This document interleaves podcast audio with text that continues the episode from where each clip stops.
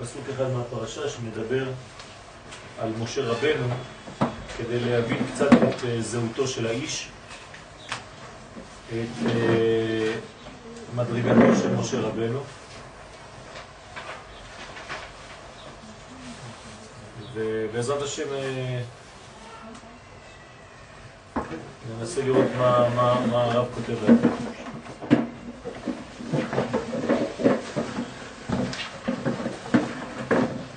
דברי הילקוט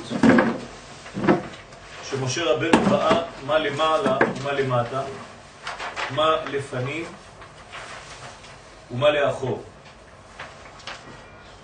הכוונה על הבחינה של תכלית הבריאה למעני למעני אעשה שהיא נעלמת מעיני כל חי. הרב מפגיש אותנו כאן עם שתי בחינות, אחת שהיא למעלה מכל מדרגה השייכת לאנושות, מדרגה אלוהית, שאין בה טעם לפי המנגנון של הטעמים שאנו נוהגים לתת כאן בעולם שלנו, ומדרגה אחרת שהיא כמובן מתאימה יותר לעולם שלנו, ואנחנו נראה איפה עומד משה רבנו בין שני הדברים. הפסוק אומר, בכל ביתי נאמן הוא. נאמן זה בעצם ההמשך של המאמן. יש את המאמן ויש את הנאמן. הנאמן הוא המשכיות של המאמן, כמובן המאמן הוא קודשא בריחו, האומן, והנאמן, מי שמקבל את אומנות, אומנותו של הקדוש ברוך הוא, זה משה רבנו. ויש כאן קשר בין השורש לבין הכלי. הכלי כאן נאמן, זאת אומרת שאין פספוס, אין עיבוד של אנרגיה בין הנותן לבין המקבל. זה סוד האמונה, כלומר מדרגה ודאית של הביטוי של הדברים. יש כוונה בעמידה, לא בעמידה, בתפילה, בשחרית, כשאנחנו אומרים ויברך דוד את השם, וברוך שאמר, כן, הראשי תיבות שם זה שם קדוש ודאי. ו' ד' א' י' והרמח"ל הקדוש אומר שהשם הזה הוא בעצם אור שיורד בלי שום תפיסה, אחיזה של החיצונים, בוודאות. זה סוד האמונה, ומשה רבנו כאן נאמר עליו, בכל ביתי נאמן הוא.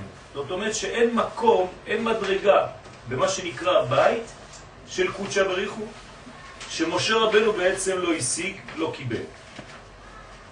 בילקוט הובא על זה כל מה שבמעלה ומטה גיליתי לו כל מה שבים וכל מה שבחרבה.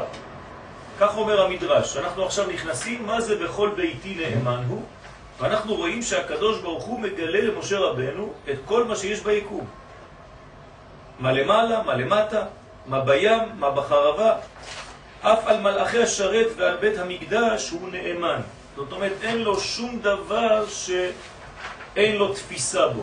לא במלאכים, לא בסודות בית המקדש, ועוד שם, הראיתיו מה למעלה ומה למטה, מה לפנים ומה לאחור. כלומר, מה יהיה ומה היה. מה קודם ומה אחרי. מה שהיה ומה שעתיד להיות. ובפענח רזה כתב, בכל ביתי נאמן הוא, לא שנאמן מלגנוב, דעת וכסף וזהב, יש שם. כן, לא מדברים על אחד שהוא נאמן, שאפשר לסמוך עליו, שהוא לא בא לאיכל של המלך כדי לגנוב כסף וזהב. אלא מה? אלא נאמן רוח. מכסה דבר מלגלות לישראל דברים של מעלה. כלומר, משה רבנו יש לו נאמנות בעוד דבר. למרות שהוא יודע מדרגות גבוהות מאוד, הוא גם מתייחס לכלים למי כן לגלות ולמי לא לגלות. ולכן יש דברים שעם ישראל לא צריך לדעת בזמנים כאלה, ולכן משה רבנו נאמן על השתיקה הזאת שהוא לא מגלה את מה שאסור לגלות. כיחזקאל וישעיה וכיוצא, שהגידו לרבים כל מה שראו למעלה. רק לאהרון הגיד וחשי. כלומר, משה לעומת כל הנביאים יודע למי כן אפשר ולמי אסור. וגם כשהוא מגלה לאהרון, הוא לא מגלה לו את התוכן הפנימי של הדברים, אלא בחשאי, זה לא רק בשקט, אלא בצמצומים גדולים. סוד נעלם, ולישראל אמר דרך כלל. אז לאהרון הוא מספר את הסודות, ולישראל הוא מדבר באופן כללי. כי הכללות היא מספיקה. יש אנשים שלא צריך דרך פרטים לגלות להם את המדרגות. כן, אם כבר דיברנו על הרמח"ל, זאת השיטה שלו. זכר צדיק לברכה, הרמח"ל יותר מתעסק בכללים, כי זה מה שנוגע לעם בסופו של דבר. כשאתה נכנס יותר מדי לפרטים, אתה הולך קצת לאימון. אז גם תורת הקבלה של הרמח"ל מאוד מאוד כללית, אבל מתוך הכלל הוא נכנס אחר כך לפרטים כמובן, אבל באופן אה, רחב אפשר לומר שהוא יותר כללי בגישה שלו. אה, באופן תמציתי הוא יודע לסדר לך את המנגנון, שלפעמים אתה הולך לאיבוד בכל הספרים האחרים. לכן יש פה הבדל, כן? שהוא אומר לאהרון בחשאי סוד נעלה, ולישראל אמר דרך כלל והעלם. ראיתי מה שאין האוזן יכולה לשמוע, ככה הוא אומר להם. ראיתי דברים, כן, אני לא יכול להגיד לכם הכל, אבל ממש אתם יכולים לסמוך עליי, יש דברים גדולים מאוד. אלא תדעו כי השם אלוהינו, השם אחד. אל תפחדו, זאת אמת, אני ראיתי דברים ואין בלתו, כן? עד כאן לשונו. זאת אומרת, המדרש אומר לנו שמשה מרגיע ואומר לנו, יש לנו על מי לסמוך, אל תדאגו. אני לא יכול להגיד לכם הכל, אבל תסמכו עליי, אני נאמן, כן, בכל ביתי נאמן הוא, כן, הגילוי של, של המלכות למשה רבנו, כן, בית זה מלכות, בכל ביתי נאמן הוא. ויש גם כן בכל, בכל זה גם כן מלכות, ובכל יסוד ומלכות. כלומר, משה רבנו אין לו דבר שנעלם ממנו, הקדוש ברוך הוא נתן לו הכל, והוא עושה פילטרים, מסכים למי כן לגלות, למי פחות. ויש לבאר לשם מה נאמרו דברים אלו לאהרון ומרים. הרי עיקר התשובה הייתה כי הנבואה שלו היא אחרת משלהם. כיוון שבאה במראה פה אל פה, וממילא הוא צריך להיות תמיד מוכן לגילוי שכינה. אבל כל אלו העניינים של גילוי משה רבנו שראה מה לפנים ומה לאחור ונגלו לו כל תעלומות לשם מה נאמר להם. כן? כלומר הרב פה שואל שאלה פשוטה. בשביל מה צריך לדעת משה ואהרון, אה, ומרים מהי הנבואה הגדולה של משה רבנו? כן? מה לפנים, מה לאחור, כל התעלומות, לשם מה נאמר להם? הרי גם הם לא היו מדברים על משה לו ידעו כי דרך הנבואה שלו היא אחרת משלהם. עובדה שהם דיברו. כן, בסוף הפרשה אנחנו רואים שמרים ואהרון מדברים על משה רבנו, על האישה הכושית אשר לקח. אז אם הם היו באמת יודעים את המדרגות האלה, הם לא היו מדברים, הם היו מבינים שהנבואה של משה רבנו היא מסוג אחר בכלל, מדרגה אחרת. הרי אין שני נביאים מתנבאים בסגנון אחד. אבל זה לא רק בסגנון אחד, כל אחד לפי המדרגה שלו. יש נבואות שהן ממש שונות לחלוטין. כן, אספקלריה מהירה. זאת הנבואה של משה רבנו. זה לא נבואה שאדם צריך להתעלף, להיכנס לאיזה מין טרנס כזה כדי להתחיל לראות דברים, כמו שכל הנביאים היו מקבלים. משה רבנו עומד על הרגליים, בריא, שלם, לא נכנס לאיזה מין אה, מצב, אה, כן? של עיבוד כל המימדים וכל החושים שלו. לא. משה רבנו בכל ביתי נאמן הוא, הנבואה אצלו היא נבואה תמידית. זה מה שקורה למשה, לאהרון ומרים, כשהקדוש ברוך הוא רוצה להראות להם קצת מהי הנבואה של משה רבנו, איך הוא מתגלה אליהם? בפתע, פתאום. הפתאומיות הזאת, היא מכשילה את אה, אהרון ומרים. למה? כתוב בספרים הקדושים שהם היו טמאים. כן, היו צריכים מקווה לפני זה. ולא היה להם זמן. עכשיו הקדוש ברוך הוא רוצה לנבא אתכם, אתם לא מוכנים. אה, אתם רואים את ההבדל? משה רבנו הוא במדרגה אחרת. על כל פנים אנחנו רוצים להבין מה קורה כאן, מהי הנבואה הזאת של משה רבנו.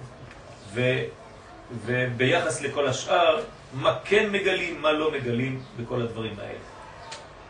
ויראה בזה שעיקר הכוונה בדברים אלו, בהפלגת מעלת משה רבנו, כן, מה שקראנו במדרשים, הוא להודיע כי הוא הגיע עד בחינת הקטר הנקרא יחידה.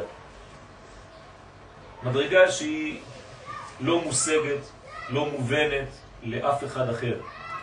כן, מדרגה יחידה זה... אין, אין יותר גבוה. והגדר בזה, והנה לפי מה שמתבהר מדברי האריזל, הרי שמידת הקטר היא חלוקה מכל הספירות. למה זה חלוק מכל הספירות? הרי אנחנו לא סופרים את הקטר בספירות, אנחנו מתחילים מחוכמה. כי אם אתה סופר את הקטר, יש לך 11 ספירות. אז הקטר לא שייך לספירות, כן? כמו מלך, מלך יש לו קטר, הקטר הוא לא בראש, הוא על הראש. זאת אומרת, הקטר הוא מנותק מהאדם עצמו, למרות שהוא השורש של הכל, אבל הוא למעלה, זה אלמנט אחר. אותו דבר כאן. מידת הקטר היא חלוקה מכל הספירות, שכולם הם חלק מבניין הקומה. ואילו הקטר הוא על הראש, אין לו חלק בקומה. כן, אנחנו לכן, במקום הקטר, מתייחסים לדעת. הדעת הוא גם קטר, אבל קטר שמתייחס לתחתונים. קטר תחתון. הקטר העליון הזה הוא למעלה מן הראש. אין לו חלק בקומה, אלא שהוא מתלבש עליו, וגם כשהוא מתפשט ממנו, כלומר, גם כשהמלך מסיר את הקטר של מעל הראש, נקרא שם קטר המלך עליו. זאת אומרת שתמיד המלך נשאר מלך והקטר על הראש שלו למרות שהוא הסיר אותו כי זאת מדרגה שהיא דומיננטית, שורשית, מקורית, כן? הסגולה הפנימית הכי עליונה שיכולה להיות ושם בעצם כל הבניין, כן? קטר זה 620, זה הגמטריה של כל העשרת הדיברות של האותיות שם קטר תורה, המדרגה הפנימית של הכל וכן נקרא יחידה אז במקבילה אנחנו קוראים לספירות, יש להם פרצופים. אז אה, נפש, רוח, נשמה, חיה ויחידה. היחידה מקבילה לספירת הכתר. לכן נקרא יחידה, שיש בזה משמעות של יחיד בעולמו. אי אפשר לתת את זה לכל אחד, אלא למי שהשיג את חוכמת הייחוד, את סוד הייחוד הגדול שמשה רבנו השיג, שהוא בעצם האחדות הכוללת כן, של הבנה של כל הדברים למרות שהם סותרים אחד את השני, דברים שהם לא נראים כאן, הכל נראה כסותר, כסתירה אחת גדולה, משה רבנו, כן, יודע לשלב את כל המנגנון הזה. והביאור, דהנה בתכלית הבריאה מצינו כמה עניינים בדברי האריזה. אז אנחנו נכנסים קצת יותר. בדברי האריזה, ברש שער הכללים, כתב משום הרצון של ההטבה לברואיו, כן, שהעולם נברא כדי להטיב לנבראיו, וברש שער העיגולים כדי שיצאו שמותיו וכינוייו לגילוי. זאת אומרת שיש שתי סיבות שונות שמביא האריזה בשני ספרים שונים לסיבת, לתכלית בריאת העולם. פעם הוא כותב שזה כדי להטיב לנברא, פעם אחרת הוא מביא את זה בצורה שונה, כן, בשאר העיגולים, כדי להוציא, לגלות את השם, כן, שם זה כיוון, שם זה תכלית, וכינוייו לגילוי. זאת אומרת, את כל הבניין הפנימי כדי לגלות אותו החוצה. וכי למגנה יקרא רחום, כן, זה לא סתם שהקדוש ברוך הוא נקרא אל רחום וחנון, ערך אפיים ורב חסד ואמת, כל המדרגות, צריך לגלות אותם בעולם הגילוי שלהם כמובן יש לו תכונה. איך מזהים את הגילוי הזה? הגילוי הזה הוא הופך להיות מציאות אמיתית של שינוי במודעות של האנשים, שינוי במוסר של האנשים, העולם מתבשם יותר, העולם גדל יותר כשהאור הזה, כשהמידות של הקדוש ברוך הוא מתגלות. זה לא סתם שהיה איזה שם והגיע לפה. זהו, מלכות התגלתה. המלכות כשהיא מתגלה היא משנה את הכל, היא משנה את השטח. כן, כל מדרגה, כל ניצוץ של מלכות השם בעולם הזה, היא משנה את הכל, הפירות יותר טעימים, האנשים יותר טובים, הילדים יותר יפים וכו' וכו'. כן, כל השפע משתנה, זה צריך להבין. אז לא סתם הוא נקרא רחום וחנון, והנה כל זה, מה שנוגע להנהגת הבריאה, ונכלל בספירת החוכמה, שעל זה אמרו חז"ל בראשית ברא בחוכמתה ברא. כן? הבריאה, היציאה, הגילוי, כן? זה כבר עניין של חוכמה. כולם בחוכמה עשית. אבל הקטר הוא עדיין באין, א' י' נ'. החוכמה היא היש הראשון, אבל לפני זה, זה עין, יש מאין. כי כל הקומה מחוכמה ולתתה, כלומר מחוכמה ומטה, הוא מה שייך לברואים ותכליתם בבריאה, בין מה שהם צריכים להתנהג, בין מה שיש הנהגה לעילה עמהם. זאת אומרת, החוכמה היא הציר ששייך לאדם, הציר ששייך לעולם הזה. כל עולם העשייה, כן, אבא, חוכמה יסד ברטה, הוא זה שמתכנת, הוא זה שמנהיג את כל הבניין התחתון. למעלה מחוכמה זה כבר מדרגה אחרת. אז היש, כל הבניין, כל התורה שהייתה כלי אומנותו של הקדוש ברוך הוא, כן? זה בא מהחוכמה הזאת. בראשית ברא אלוהים בחוכמתה. ראשית חוכמה יראת השם. כל הבניין מתחיל מחוכמה. ולכן, מחוכמה ולמטה, כן? נקרא בחינת יש. חוכמה בגויים, תאמין. זאת אומרת, מחוכמה ולמטה זה כל הבניין של העולם הזה. זאת אומרת שקטר בגויים, אל תאמין. מחוכמה של הבריאה. כל החוכמה האלוהית, כן? היא זו שיצרה. כן? כולם בחוכמה עשית. הכל יש בו את החוכמה האלוהית. כלומר, הספירה שמתייחסת לעולמות התחתונים, זה מחוכמה ולמטה. יש לנו קטר, יש לנו חוכמה, וכל השאר, בינה, חסד, גבורה, תפארת, נצח, חוד, יסוד ומלכות. כל הבניין מתחיל מחוכמה. קטר זה משהו אחר, זה ממש כמו הקטר של המלך מעל הראש. הראש נקרא חוכמה, לכן זה נקרא ראשית. כן, כל הבניין נקרא חוכמה. אז זה מה ששייך לנבראים. כלומר, כשהקדוש ברוך הוא מתייחס לנבראים, לעולם הזה, הוא בונה את זה דרך המהות, דרך החוכמה. זה יש מאין. זה היש. יש מאין. זה היש וזה האין. כן? אז היש יצא מהעין, יש מאין. אז לכן, למטה נקרא בחינת יש. הנה הוא אומר את זה. יש להורות על כל הברואים מרש דרגים, מראש המדרגות, עד סוף דרגים, עד סוף כל המדרגות, הכל מתחיל מספירת החוכמה. שהם בחינת יש, ועניינם מתחיל מבחינת ספירת החוכמה שמקבילה ליש הזה. כל העולם, כל הבריאה שלנו היא חוכמה אלוהית שתמונה שם. אבל יש מדרגה שהיא למעלה. אז מהי המדרגה הזאת? אז קראנו לה קטר, כן? אבל עדיין לא ראינו. אבל הבחינה של הקטר היא הנקראת יחידה. כלומר, החוכמה היא חיה, נכון? בערכים יש לנו נפש, מלכות, נפש, כל זה נקרא רוח, בינה נקראת נשמה, חוכמה נקראת חיה, וקטר נקרא יחידה. לכן, נקראת יחידה היא בחינת למעני אעשה. תשימו לב עכשיו, עכשיו הוא מביא מה זה למעני אעשה. זה הקדוש ברוך הוא מתבטא בצורה כזאת, יש דברים שאני לא עושה בשביל העולם שלמטה. אתם לא תבינו את זה. יש דברים שאין להם סיבה בשביל העולמות שלמטה, אלא למעני אעשה. לא מחשבותיי מחשבותיכם. אל, אל, אל תיכנסו לזה. דרך אגב, זה האיסור בקבלה. פה הוא נמצא האיסור הזה. ללמוד את הבחינה הזאת למעני למעני אעשה. אתם צריכים להתמקד רק בדבר אחד, מה שלמטה.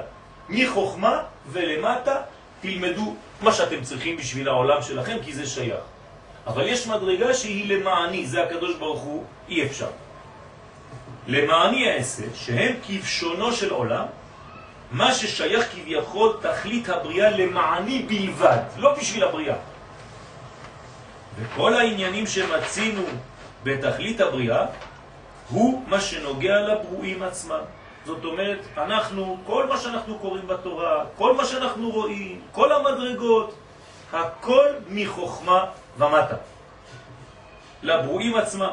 אבל לבחינת עצמותו כביכול, הוא בחינת הקטר. אנחנו לא מדברים על זה כמובן, לא נכנסים לזה, שהוא מופשט מכל הברואים, אי אפשר בכלל לתפוס.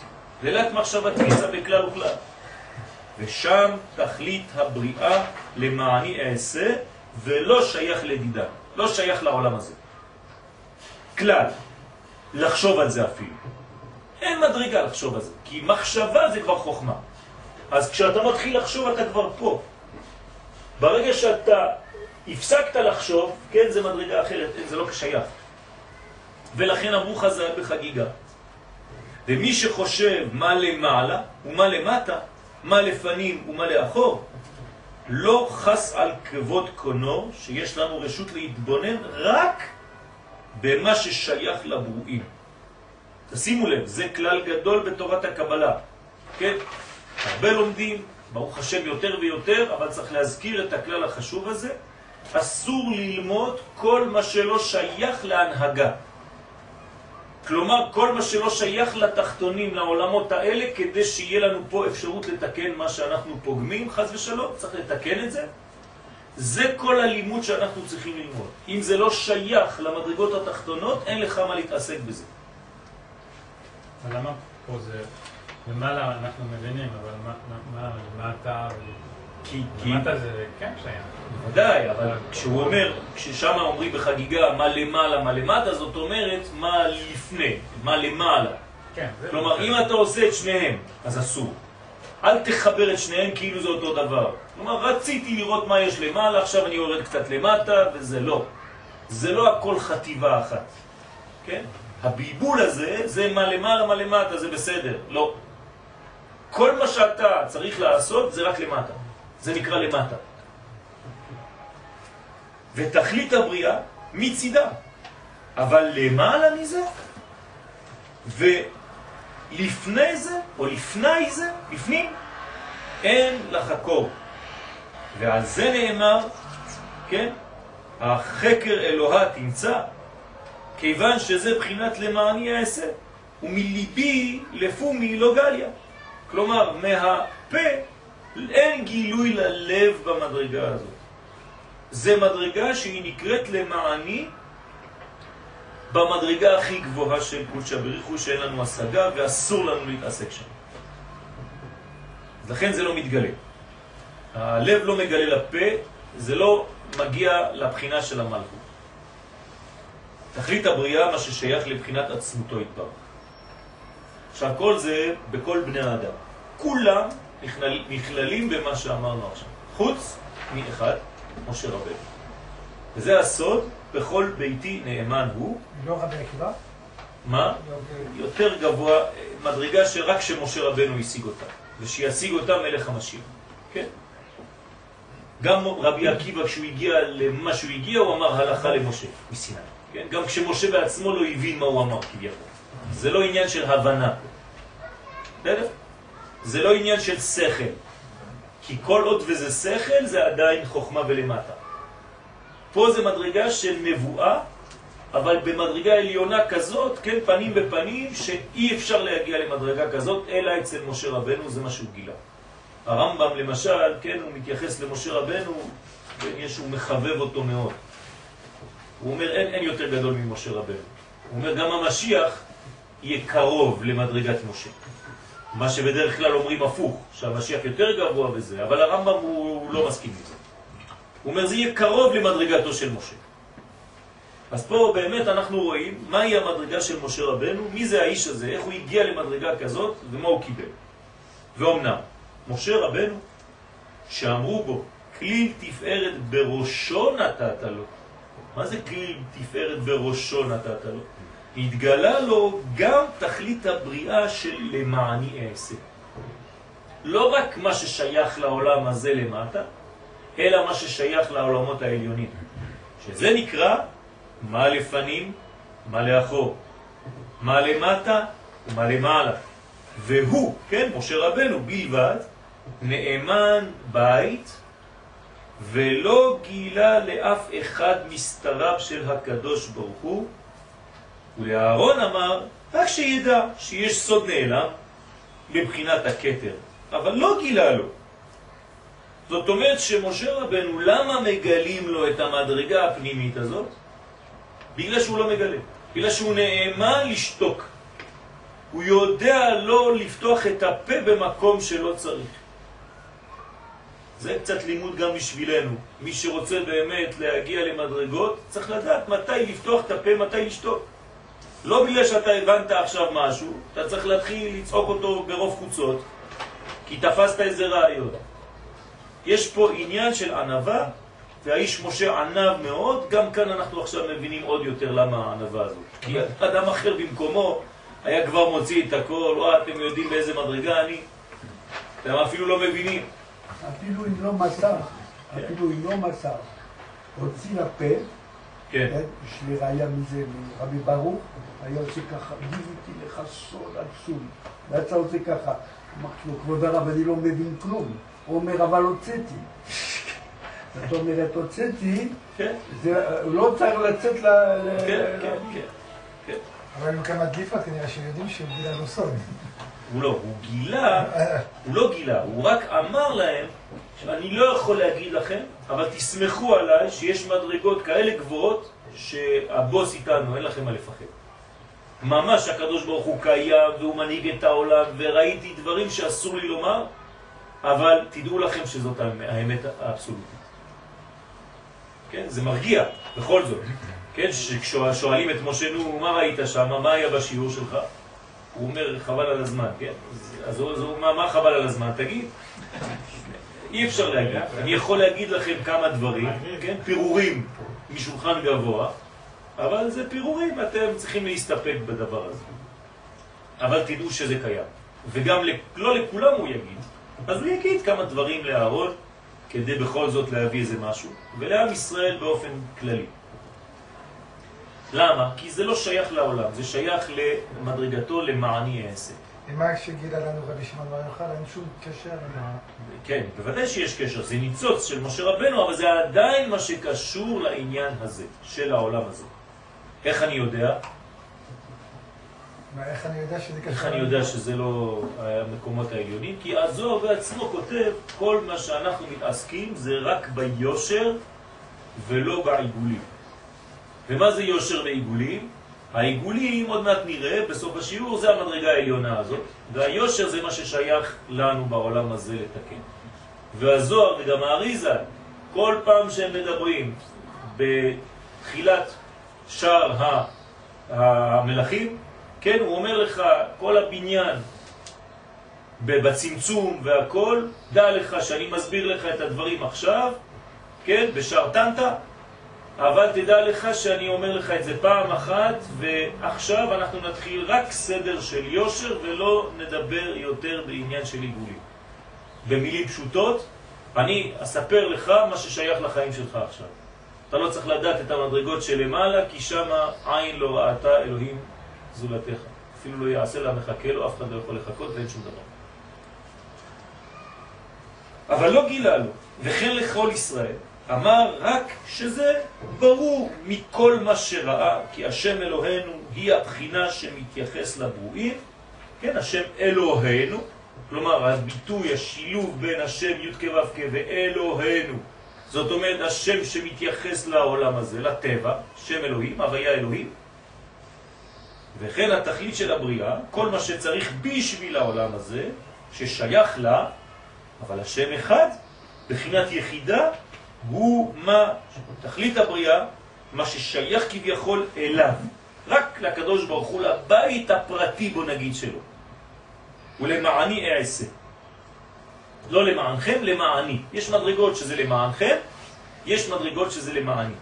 ואמר להם בדרך כללות זאת, תדעו שיש בחינה של תכלית הבריאה, מה למעלה ומה למטה, אבל אין זה שייך להשגתנו. ויש לומר שזו הייתה עיקר התשובה לאהרון ומרים. עכשיו אנחנו מנסים להבין, תוך כדי, מה משה רבנו עונה לאהרון ומרים על התנהגות משה רבנו, כן? אחרת ממה שהם טענו. מה הם אמרו? שהוא עזב את האישה, נכון? שהוא לקח. כן? יש מדרש שאומר שהאישה הזאת, כשראתה עוד אה, אנשים שמתחילים להתעסק בנבואה, אז uh, התחילה להתלונן, היא אמרה, אני, אני מרחמת על הנשים האלה, ש, שהבעלים שלהם עכשיו מתחילים להיות נביאים וזה.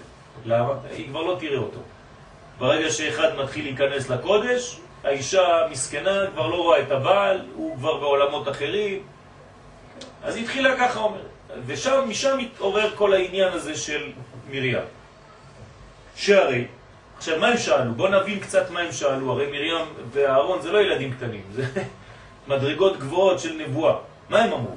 הרי עיקר שאלתם הייתה אחר שמשה נתעלה כשרפי מעלה.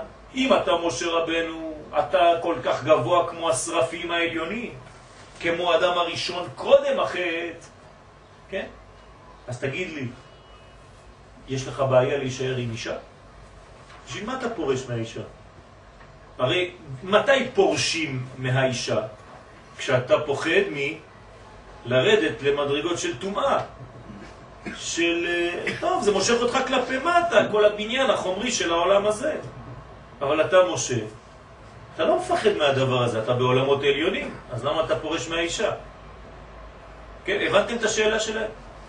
זה מה שהם שאלו, בואו נראה את זה עכשיו בטקסט. משה שהתעלה כשרפי מעלה, כמו אדם הראשון קודם החטא, הרי אין במעשה של זיווג דבר שיש בו חז ושלום סיגים. אין בזה בעיה, כן? כמו אדם הראשון לפני החטא, הייתה לו בעיה להיות עם חווה? לא, אפילו לא התבושש, הוא כתוב. אז אתה משה רבנו, הנה, גם אתה הגעת למדרגה, אז למה אתה מגרש את האישה שלך פה? אין בו חס ושלום סיגים של חומריות, והרי זה כמו אדם הראשון, קודם החטא, שיש בזה מעשה מצווה, להפך. כמו הנחת תפילין, הוא היה עם אשתו כמו שאתה מניח תפילין. ככה זה היה האדם הראשון לפני החטא. ולמה הוא מופרש מזה? למה עכשיו אתה בורח מהמדרגה הזאת, משה רבנו, אם המדרגה שלך היא כל כך גבוהה? ועל זה באה התשובה. מה אומר להם משה רבנו? מסביר להם את השיעור הזה. כן? שאומנם כן הוא כדבריהם שמצד ההנהגה של השם אלוהינו, כן, כשזה מתייחס לתחתונים, לשם אלוהים, מה ששייך לברואים, אין בזה שום חיסרון, אתם צודקים. אם הייתי במדרגה הזאת, אני מתרגם במילים שלי, שבאמת עליתי למדרגה עליונה, אבל כל זה שייך להנהגה של העולם התחתון הזה, אז לא הייתה בעיה. הייתי אפילו יכול להישאר עם אשתי, ואינו צריך לפרוש, אבל להיות ובכל ביתי נאמן הוא, יש לי מדרגה אחרת, נכנסתי למנגנון אחר, אני לא יכול להסביר לכם, אני נכנסתי לכל ביתי נאמן הוא, שהוא יודע מה למעלה ומה למטה, אותה בחינה של תכלית הבריאה למעני אעשה, הוא נכנס לשם. לפי מה שהבין בבחינה ההיא, יש בזה חיסרון. אז אל תשאלו אותי שאלות, במדרגה שלמעני אעשה, אני חייב לעזוב את האישה הזאת. אתם מחוכמה ולמטה, גם אם יש לכם השגה, זה הרבה חוכמה. אבל אתם לא יכולים להבין את המדרגה אני בקטר.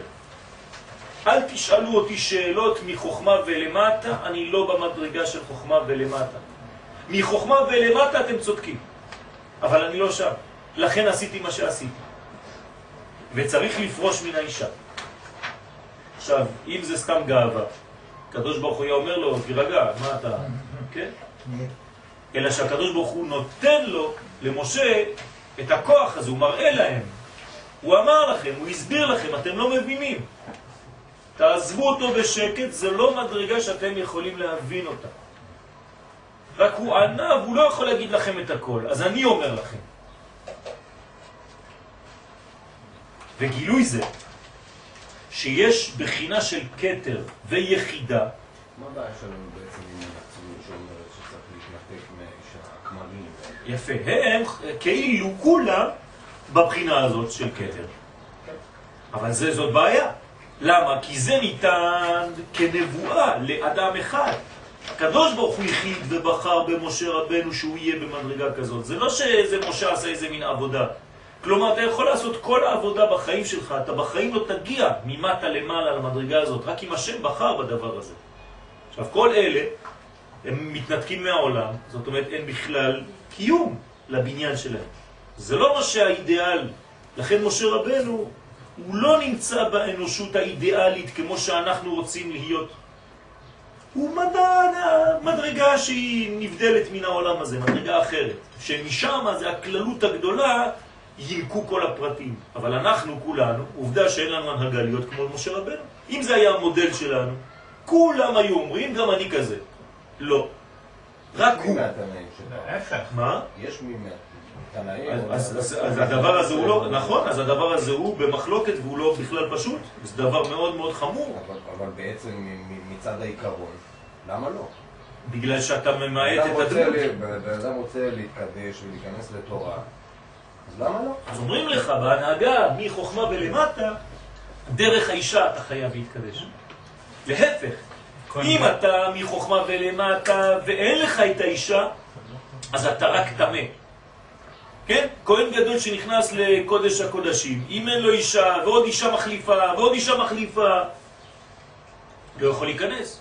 באיזה מדרגה הוא? הכי גדול שיכול להיות, אבל איפה? בהנהגה התחתונה. כלומר, אתם מבינים את הסתירה. בהנהגה התחתונה זה חייב לעבור דרך אישה. לכן אהרון ומרים באים בטענה. אבל משה אומר להם, אתם צודקים, אבל אני לא שם. אני בהנהגה מכתר ומעלה. ושם אין לי מילים אפילו להסביר לכם, אסור לי אפילו לפתוח את הפה. מדרגה אחרת לחלוטין. למה, למה קיבלו ענש? אם כבר, הם לא ידעו, מרים. זה, זה, זה העניין, זאת אומרת שזה לא עונש בגדר של עונש. זה, זה חינוך, אין עונשים בתורה. כן, אנחנו לא אני בנציב. מדבר על ענש על שכיב- שבע שבע ימים מחוץ למחנה. כן, אז מה זה? זה חיצוניות. כלומר, אתה בעולם של חיצוניות, של האור, ואתה מדבר על עולם של אור פנימי, מדרגה עליונה מאוד, כן? אז אני מראה לך שאתה, כן, בעולם שבחוץ, מחוכמה ולמטה זה כבר נקרא חיצוניות ביחס הזה למשה רבנו. אז תישאר בחוץ, כן? זה הצהרת. כי אתה מוציא דברים מהפה, וזה דברים שאסור להוציא מהפה אפילו. כלומר, כל מה שמרים עושה ואהרון זה בעצם המדרגות הנכונות בעולם שלנו, אבל לא נכונות בעולם הזה למעני למעני. לכן החינוך הוא שיש אחד שאני בחרתי בו, אני החלטתי, זה לא ממנו, שהוא למעלה מזה.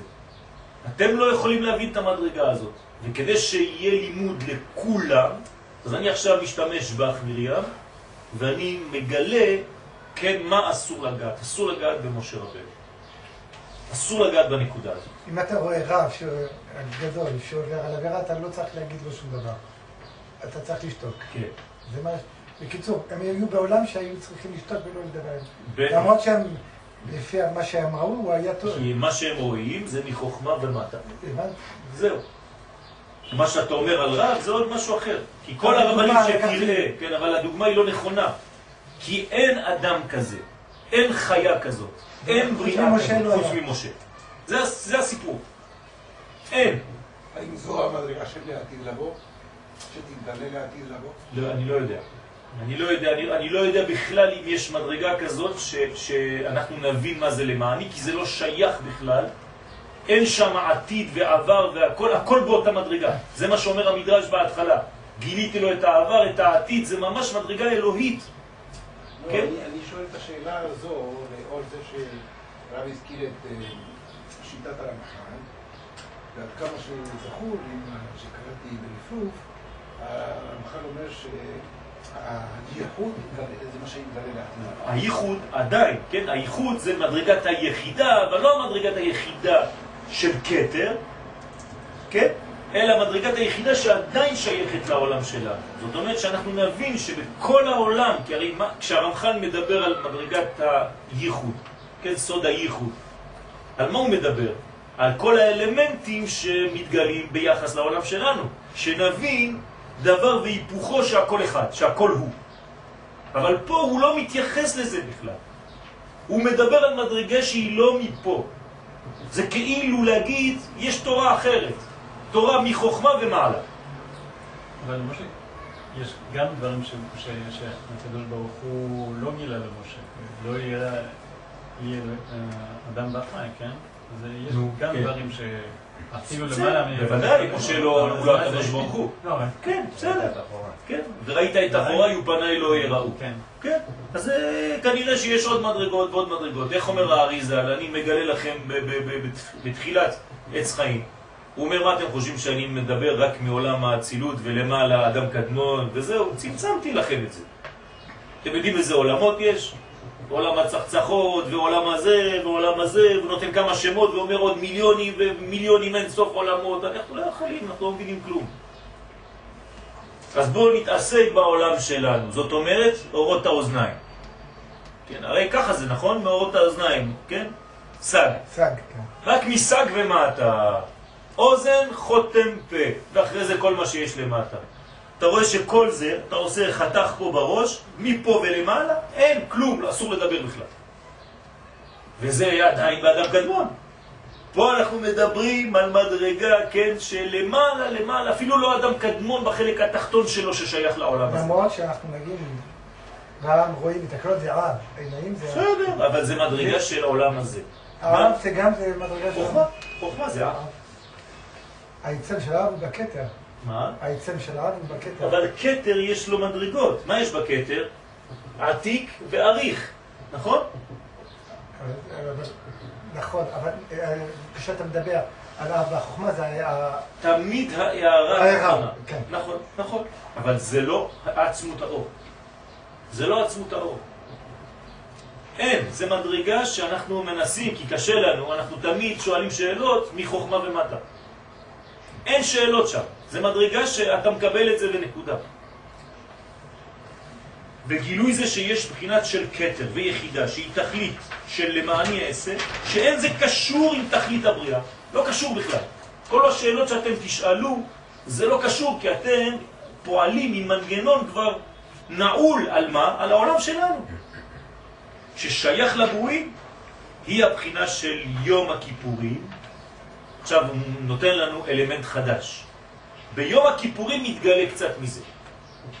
הבחינה של יום הכיפורים שיש בו מחילת אבונות לרבי, בין שווים, בין אינם שווים. נכון? בגמרא כתוב עיצומו של יום מחפר. מה זה עיצומו של יום מחפר? אפילו עשית תשובה, לא עשית תשובה, רבי אומר, זה לא שייך. מה זה לא שייך? אז מה, בשביל מה? איך, איך מחפרים לך? אז כולם יחכו. אני לא מבין. אתה לא מבין כי זה לא שייך להבנה, זה לא מפה. זה אותה מדרגה שאנחנו מדברים עליה עכשיו. בין קלות בין חמורות, לא סתם עבירות, הכל, חמור וקל. מה שאינו מובן. הרי בסדר התורה יש דין של תשובה ואיסורים, כן, כל המדרגות שאנחנו מכירים. כמו שמתבהר בחז"ל, ששאלו לחוכמה, חוטא, מה יעשה?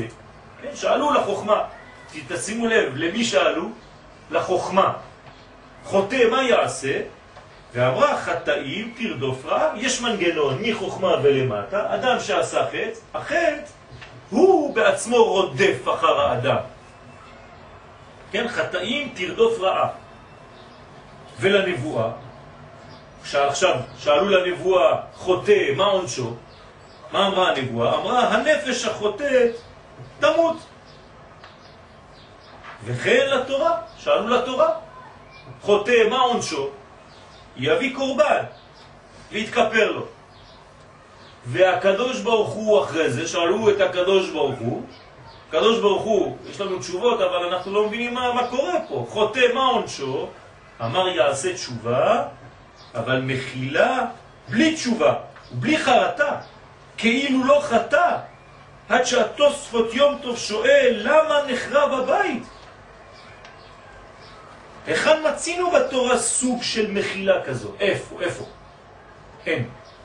לפי המבואר, כן, אם יש מדרגה שהיא לא לפי כל השכל, לפי כל התורה שאנחנו מכירים והכל, שום דבר לא קשור לזה. אז לפי המבואר יום הכיפורים, חוץ מזה שהוא יום סליחה וכפרה לישראל, כלומר מחוכמה ומטה, הרי איפה יום הכיפורים נמצא מחוכמה ומטה? איפה הוא נמצא בגדול? בבינה, נכון? יום הכיפורים הוא בבינה. שנאמר עליו ימים יוצרו ולא אחד בהם, או מהם, כן? יש... אז מה זה, מה זה האחד הזה? יחידה.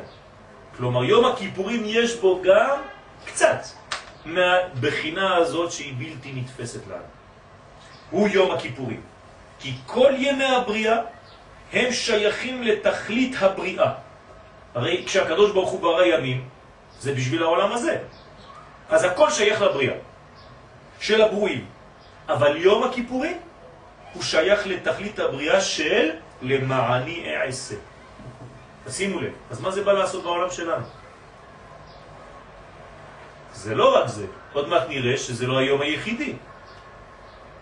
עוד מעט אנחנו נראה שגם שבת היא אותו דבר. מבחינה זו נעשה מחילה, כי מצד ההנהגה ששייכת לברואים, כן, בעולם התחתון, מחוכמה ולמטה, באמת לא שייך מחילה גמורה כזו, אין דבר כזה. לכל. אבל מהתכלית של למעני אעשה, מחוכמה ולמעלה, מקטר ולמעלה, שייך מחילה גמורה לכולם. איך? אין שאלה כזאת. לא שואלים שאלה כזאת, זה לא מובן, לא נתפס לנו, כי אנחנו רק מחוכמה ולמטה. והנה, בתנא דבאליהו, יש מי שאומר ימים יוצרו ולא אחד מהם הוא שבת. לא יום הכיפורים, גם שבת. ולפי המבואר הכוונה, כי ששת ימי החול שייכים לתכלית הבריאה שנוגע לברואים, אותו דבר. עכשיו אנחנו נעשה הבדלה בין קודש לחול, בין שבת לששת ימי המעשה. איפה נמצאים שישה ימים? כאן, מחוכמה ולמטה. ואילו יום השבת, ששבת בו מכל מלאכתו, הוא משום שהוא יום של יחידה וקטר, ששייך כביכול אליו. זה לא יום שלנו,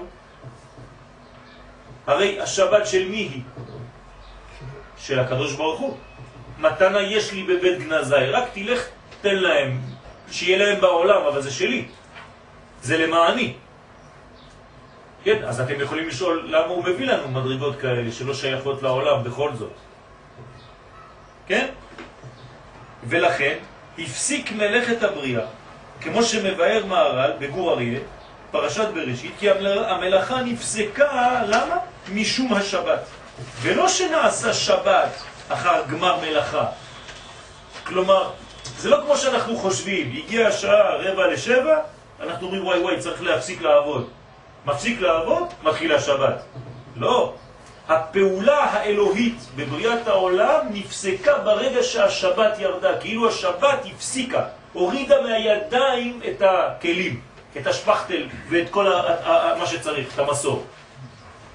כלומר, יש כוח לשבת שכשהיא יורדת, היא מבטלת מציאות של העולם הזה.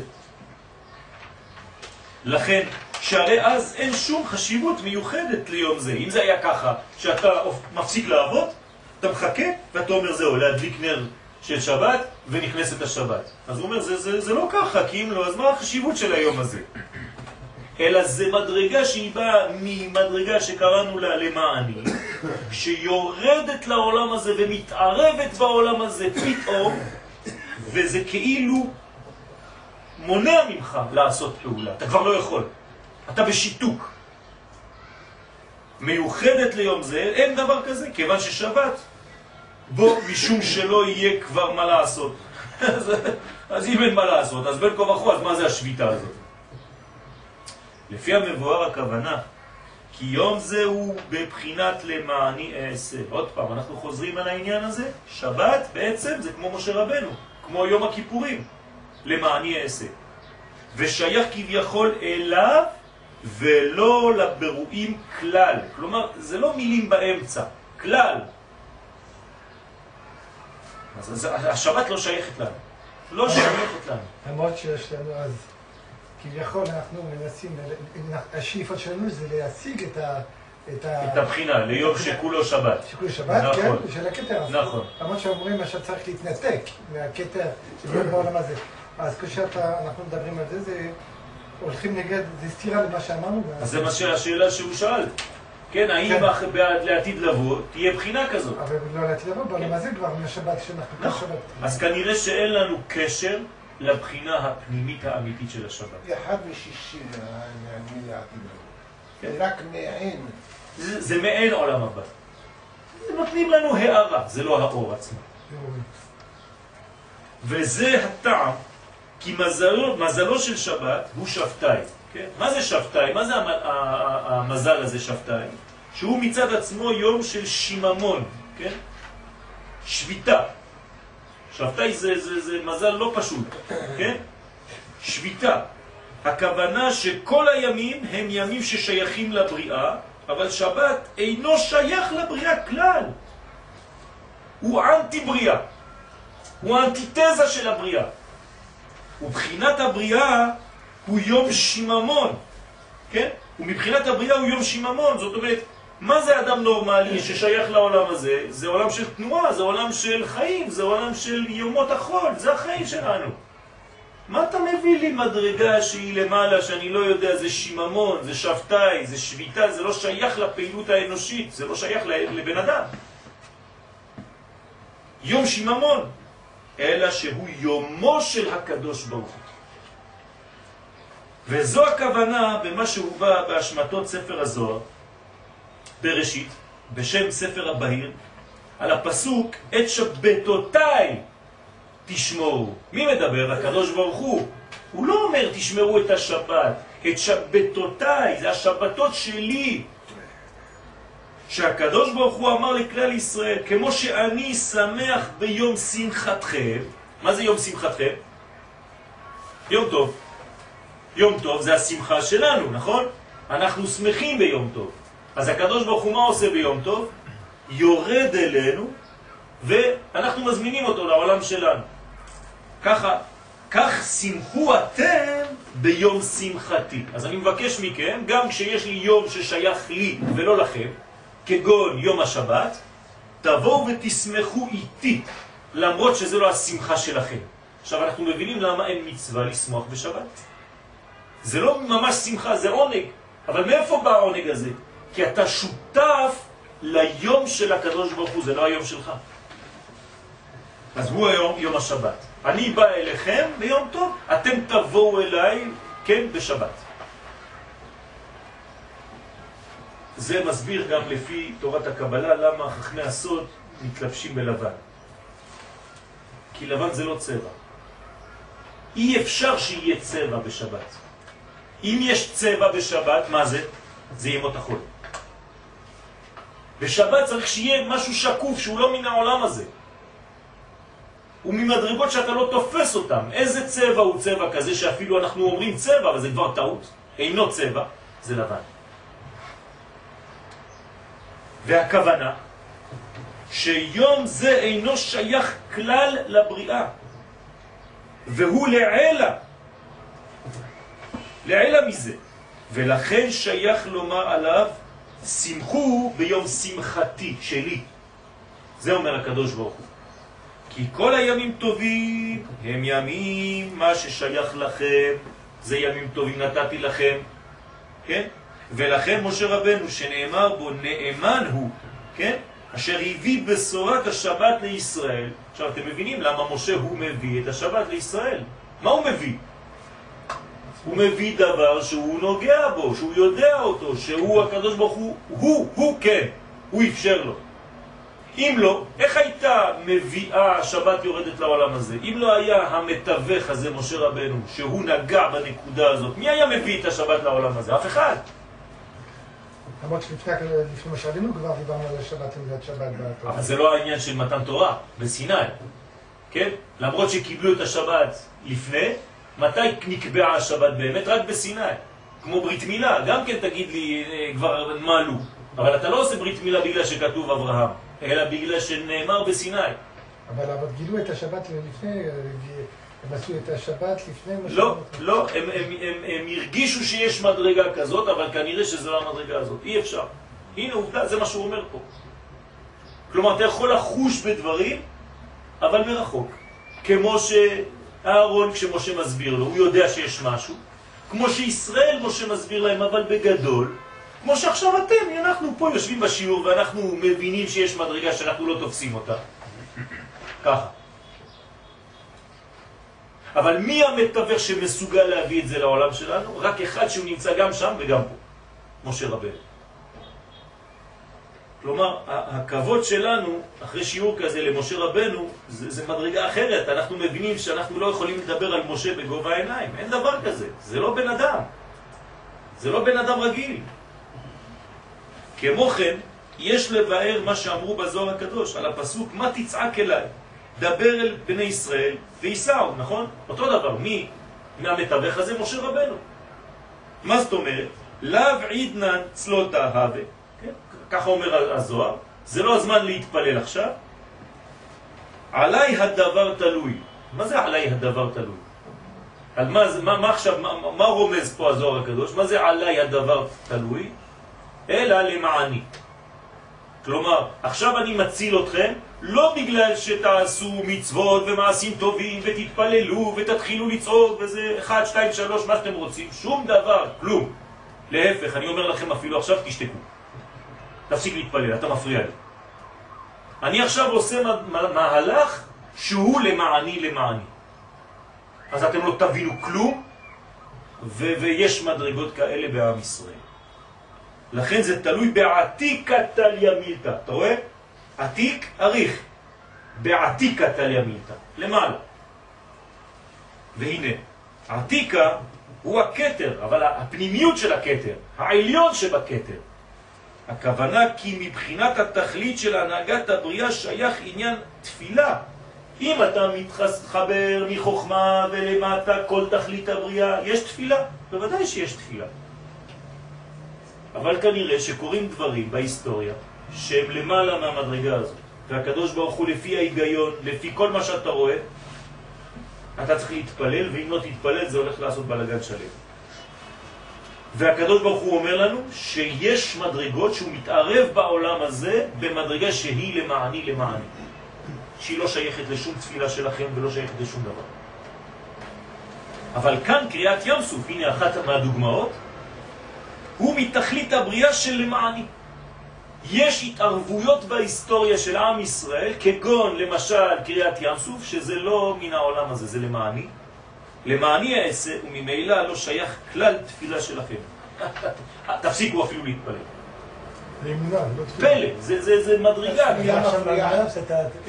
זה מפריע. למה? כי אתם מורידים אותי למדרגה מתחת. לנסות להיכנס לאותם מאורעות עם קריטריונים של זכות בדיוק, וחובה, בדיוק. של יוזמה אנושית, בדיוק. של זכויות, וכאן הללו עובדי עבודה זרה, והללו נכון. עובדי הזרה, זרה, הללו מגדלי בלורית, והללו מגדלי בלורית, ואוהב את יעקב ואת עשיו שנאתי, אפילו עשיו עושה כמעשה יעקב ויעקב כמעשה. נכון. אפילו שהכל הפוך, אין, זה כבר לא הגיוני, זה לא מן העולם הזה. ולהפך, אם אתה מושך אותי למטה, אתה מקטרג על עצמך. כי אני עכשיו מערב את המדרגה של למעני, ואתה מוריד אותי למדרגה שאפשר לעשות קטגוריה, השוואות, בינך לבינו. אני עכשיו מופיע ממדרגה שהיא למעלה מכל השוואה. כן, זאת האמונה של עם ישראל שהקדוש ברוך הוא, כן, גואל אותנו, נרצה, לא נרצה, מוכנים, לא מוכנים, כן, כל המדרגות יש מדרגה זאת שמופיעה, אנחנו לא מבינים אותה בכלל. ומצאתי בזה עניין סמוכים בפרשת אהרון ומרים לפרשת מרגלים, הקדמה, כן, לפרשת מרגלים של שבוע אחרי זה. לפי דברנו, באוצרות רמח"ל, שכתב בעניין שליחות המרגלים, שהקדוש ברוך הוא אמר למשה שלח לדעתך. וזה לשונו, אחר שכתב כי משה רבנו רצה לשלוח מרגלים לעורר התיקונים מלמטה, כדי שיעוררו גם למעלה. אבל יש זמנים שבני אדם אין להם לעשות כלום. אלא להמתין שיעשה הכל השם יתברך. מבהיל. כן? זה מדרגות שאתה לא מבין את זה, אתה, אתה כל הזמן רוצה לעשות משהו. כן, אנחנו יוצאים מעולם העשייה. נכון, נכון. זה, זה, זה המדרגה של משה. תדע שזה קיים. ואז נאמר למעני למעני אעשה. עד כאן לשונו. ולכאורה כוונתו, כמו שכתבנו, שהרי אחר בריאת האדם, כלומר, מה, מה הבנו מחטא המרגלים? שהם הורידו את ההשגתה של ארץ ישראל למנגנון שכלי, רציונלי. כן, תמיד אני מזכיר את דברי הרב קוק. ארץ ישראל איננה דבר חיצוני. או קניין חיצוני לאומה. גם שלהם או גם של משה? זה גם לדעתך. לדעתך זאת אומרת, במדרגה אתה רוצה, למה? כי משה רבנו רצה לעורר מדרגה עליונה יותר. אבל המרגלים מה עשו? הם נשארו תקועים כי הם רק למטה מן החוכמה. אז הם ראו הכל בעין רציונלית, אי אפשר. אי אפשר. כמו היום, תשמע בחדשות, מה אתה תגיד? אם אתה אדם מחוכמה ולמטה ואתה לא לומד את המדרגה הזאת של למעני, מה תגיד? אנחנו עבודים, אין כלום. כל יום לוחצים אותנו וגומרים אותנו, מוצאים לנו את כל המיץ, יש לנו רק עניבה, בסוף נשאר לנו רק אה, גומי. ולכאורה, כוונתו, כמו שכתבנו, עכשיו מה הייתה כוונה של משה? עכשיו נסביר את זה. אחר בריאת האדם אין שום השפעה יורדת מן השמיים אלא על ידי התערותא דלתתא. כלומר, אחרי שהאדם כבר נמצא, צריך התערותא דלתתא, נכון? אלא שכל זה מצד תכלית הבריאה. כל זה נכון. אתה צריך לעשות מה שאתה צריך, והתערותא דלתתא, ולהתפלל, ולעשות את כל המאמצים שלך, ואת היגיעה שלך כבן אדם, כשמדובר מחוכמה ולמטה, בהנהגה של העולם, ששייכת לנבראים. אבל תכלית הבריאה של למעני העסק, כן, המדרגה האחרת, אין זה תלוי בהתערותא דלתתא. ולכן הקדוש ברוך הוא רצה להכניס את ישראל מבחינת התכלית של למעני אעשה. ככה הקדוש ברוך הוא תכנן שניכנס לארץ ישראל. מבחינה עליונה שהיא למעלה מן השכל. אתם רציתם לעשות מבחן, מה יהיה? בואו נעשה איזה נסיעה, איפה אני הולך לעבוד, איפה אני הולך לשכון, איזה קרקע אני אבנה, איפה אני אבנה את הבית, מה יהיה, האם יש חיילים, האם הם חזקים, האם הם מבצרים, זה הכל אנושי, זה הכל שכלי. זהו, קלקלת, הורדת אותי למדרגה שלמטה. כן? אתה רוצה לתת מתנה לאשתך, והיא מתחילה, למה? ומה עשית? ואתה רואה, לא עשית, כל הזה, אתה באת עם מדרגה עליונה, והיא הורידה אותך למדרגה תחתונה, עשה לך את כל התענוג של הדבר. כן? או, או ההפך, כן? אישה לבאה. הוא רצה, הוא תכנן למעני עשר. ואז היו יכולים גם דור המדבר להיכנס. אבל כיוון שהלכו מבחינת התערותא דלתתא, כלומר בני ישראל הורידו את המנגנון למדרגה השכלית, מחוכמה ומטה, שזה כבר תלוי בתכלית הבריאה, אז הם נכנסו למשחק. הרי בכל קומה יש משחק עם כללים אחרים. איפה שאתה נמצא, אתה חייב לשחק בכללים של העולם שאתה נמצא בו. אה, ירדת למטה, יש כללים בעולם התחתון. למה משה רבנו לקח את הסיכון הזה? הוא הכיר את התכלית. בגלל שאנחנו, בגלל שאנחנו אחר החטא, אחר, אחר האדם הראשון. ברגע שיש כבר בריאה, אי אפשר להגיע, הוא אמר כבר את התשובה, אי אפשר להגיע אלא מתערותא דלתתא. אני מדבר על משה רבנו עצמו. אז עוד תכף נראה. של הברואים. הרי דור המדבר לא היה שייך להיכנס לארץ ישראל מבחינה זו, כי הוא היה במגרש התחתון. באופן שמבואר שיש דברים שמצד התכלית של הבריאה ששייך לנבראים, אין זה שייך. אבל מצד תכלית הבריאה שלמעני אעשה, זה שייך. כלומר, יש פרדוקס, סתירה, בכל מה שתמצא בעולם הזה. אם אתה משחק במגרש התחתון, יש כללים של המגרש התחתון. אם תשחק במגרש העליון, יש כללים של המגרש העליון. כלומר, משה רבנו מה רצה? שהמרגלים יגידו לו, לא רוצים ללכת. אנחנו מאמינים באמונה שלמה שאם הוא אמר לנו טובה הארץ מאוד מאוד, יכול נוכל לה. נקודה. אין מרגלים, אין בטיח, אין שום דבר. לא רוצים להיכנס לבניין הזה. רק שהוא נתן את מגמדים הרש- את הארץ. מה? אני חושב, כל התכנון הזה, הם גימדו את כן, הארץ. בוודאי.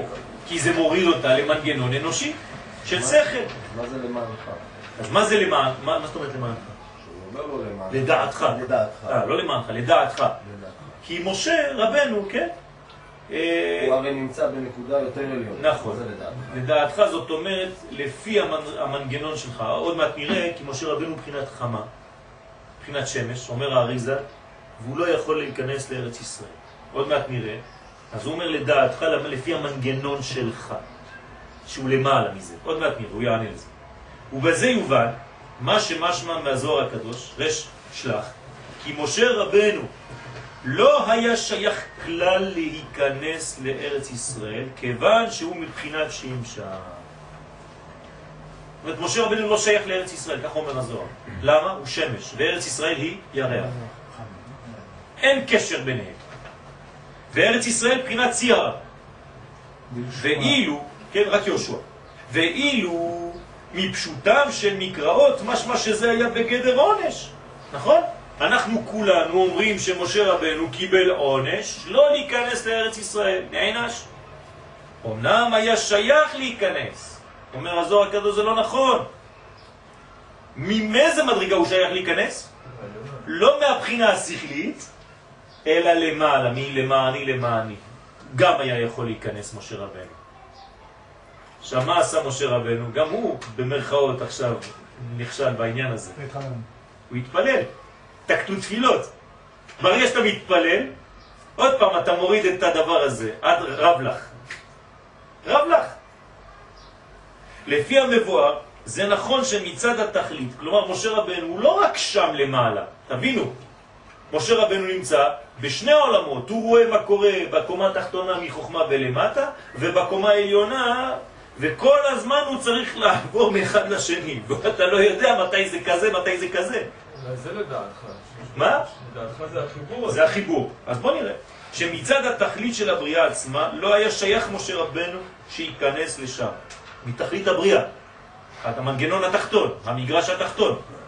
אבל מצד התכלית של למעני אעשה, היה שייך שמשה רבנו ייכנס. ולכן רק משום שליחות המרגלים גרם שרצו להיכנס לארץ מבחינת התכלית של הבריאה. זאת אומרת, המרגלים מה גרמו? שהם שינו את מגרש הכניסה לארץ ישראל למדרגה תחתונה. ולא, עכשיו אולי מובן למה קוראים להם מרגלים. כן, זה החלק של הרגליים. ולא שייך, כן? אין, אותו, אותו דבר ראינו על ה... אתם זוכרים? רחוב לבוא חמת, כן? לטור את הארץ. כן, לטור את הארץ, ראשי תיבות לאה. רחוב לבוא חמת, ראשי תיבות רחל. אומר האריזל, אני שלחתי אותם, כן, אומר משה, אני שלחתי אותם לראות את לאה, והם חזרו עם עיניים גשמיות של רחל. בסדר? אז שם נמחק משהו, להיכנס, לא שייך להיכנס. וזה מה שאמר משה רבנו, גם בי התענף השם בגללכם. שמשמע שמשום חטא המרגלים לא נכנס, בגללכם. כלומר, הורדתם אותי למגרש התחתון, ואני, משה רבנו, אני לא שום דבר בלי, בלי שאתם תהיו כאן. אז ירדתי למנגנון התחתון, ולא מצינו שם שום עניין שהקדוש ברוך הוא כעס עליו משום כך. זה לא כעס בכלל. אלא הכוונה, בגלל שרציתם ללכת בדרך של תכלית הבריאה, אתם רוצים עם המנגנונים שלכם, עם הבניין הגשמי שלכם, כי אדם שלא עושה משהו מרגיש שהוא לא עושה כלום, כן? זה, זה החינוך בשבת. ואומרים לך אל תעשה. אבל, אבל, אבל אם אני לא אעשה שום דבר לא יעבוד. אתה מתבלבל, זה לא נכון. זאת הטעות.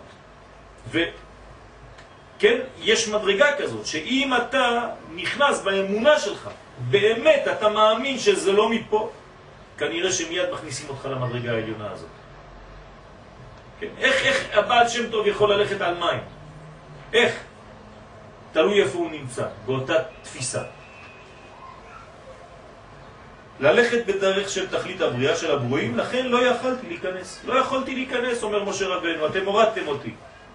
אבל בלי זה הייתה נכנס מצד התכלית של למעני אעשה.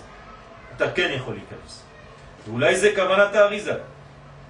בעניין עיגולים ויושר, מה שהתחלנו לומר בתחילת השיעור. כן, אריזל כשהוא מסביר את הסוד של העיגולים והיושר, וכתב שאין מעשינו פועלים אלא על בחינת, סליחה, לא פועלים על בחינת עיגולים, רק בבחינת היושר. כן? ההקדמה שאמרנו בתחילת השיעור, הנה היא פה. אנחנו לא עושים שום דבר בעיגולים, אנחנו לא מתעסקים בעיגולים, רק ביושר. מה זאת אומרת? מה זה היושר? יושר זה מידת המשפט, הנהגת המשפט. אתה עושה, אתה מקבל. אתה לא עושה, אתה לא מקבל. אתה מתפלל, אתה קונה. אתה לא לומד, אין לך. לפון צערה, אגרה. והכוונה כי העיגולים מורה על התכלית של למעני אעשה. זה נקרא עיגולים. ולכן זה לא שייך לדידן, זה לא שייך לנו. ואילו היושר הוא התכלית של הברואים, ולכן זה תלוי במעשיהם. ו... סליחה? כלומר, ריגולים, הכל צפוי, יושר הרשות נקודה. כן, בדיוק. ועיין בעבודת ישראל בכמה מקומות שיש הנהגה מסודרת, כל מה שיהיה בבריאה. ויש אופן בתוך אופן על ידי מעשינו. הנה, בדיוק מה שהרב אמר עכשיו. יש כבר הכל מסודר, אבל בתוך זה יש מנגנון אחר שהכל תלוי במעשינו. והוא גם כן כמבואר, כי ההנהגה המסודרת הוא מצד התכלית של למעני אעשה. הכל מסודר כבר. זה נקרא בעיטה, או, אה, סליחה, אחי שינה, כן? בזמן שאני רוצה. ואילו האופן בתוך אופן הוא מה ששייך לברואים. אז אנחנו בעצם בתוך לבוש, כן, שאנחנו במדרגות האלה, כן, זה לא מלכודת, אבל זה העולם שלנו. העולם שלנו עובד ככה. אבל תדעו לכם שיש מדרגה עליונה מזה. וזו הכוונה של מלכות עולה עד ראש הרים בכתר. אז יש פה קצת תשובה למה שהרב שאל, האם לעתיד לבוא זה יהיה ככה? אז פה קצת ברמז, הכוונה של מלכות עולה עד ראש הרים, זה אומר שבעצם בסוף הזמן, כן, אז כנראה שתהיה עלייה למלכות למעלה בכתר, בצורה כזאת. לומר כי שם ההתגלות של ההנהגה של תכלית בכל הבריאה למעני אעשה. אז כנראה שנגיע למדרגה הזאת, לא רציתי לסכם את זה באמצע השיעור, אבל באמת, כן, לעתיד לבוא, כנראה שאנחנו ניגע בדבר הזה, מלכות תעלה לראש הרים, ואנחנו נגיע למדרגה הזאת של למעני, למעני אעשה, זה יהיה למעלה מהטבע, למעלה מהשכל האנושי, אבל כל המהלך יהיה, כן, בשכל האנושי, כי אנחנו כבר נמצאים בתוך המגרש הזה. רק אם אנחנו יודעים לעלות למדרגות עליונות, כן, זה ביטול גדול מאוד, כן? של לתת את כל כולך, זה ביטול המדרגה האנושית, זה ביטול היש. עכשיו אנחנו מבינים למה הרמב"ם קורא ליום הכיפורים יום ביטול היש. מה זה יום ביטול היש? זה בדיוק העניין הזה, יום שביתת העשור, אתה שובת. זה בדיוק העניין. זאת אומרת שבמדרגה שאתה נכנע כל כולך ואתה מגיע ביום הכיפורים ואתה אומר לפי מה שאני רואה בטבלה, הלך עליי. אבל אני בכל זאת בא ואני נכנע, אני עולה למדרגה, אני צף. ואני עולה למדרגה של למעני, אעשה, ואני יוצא זכאי.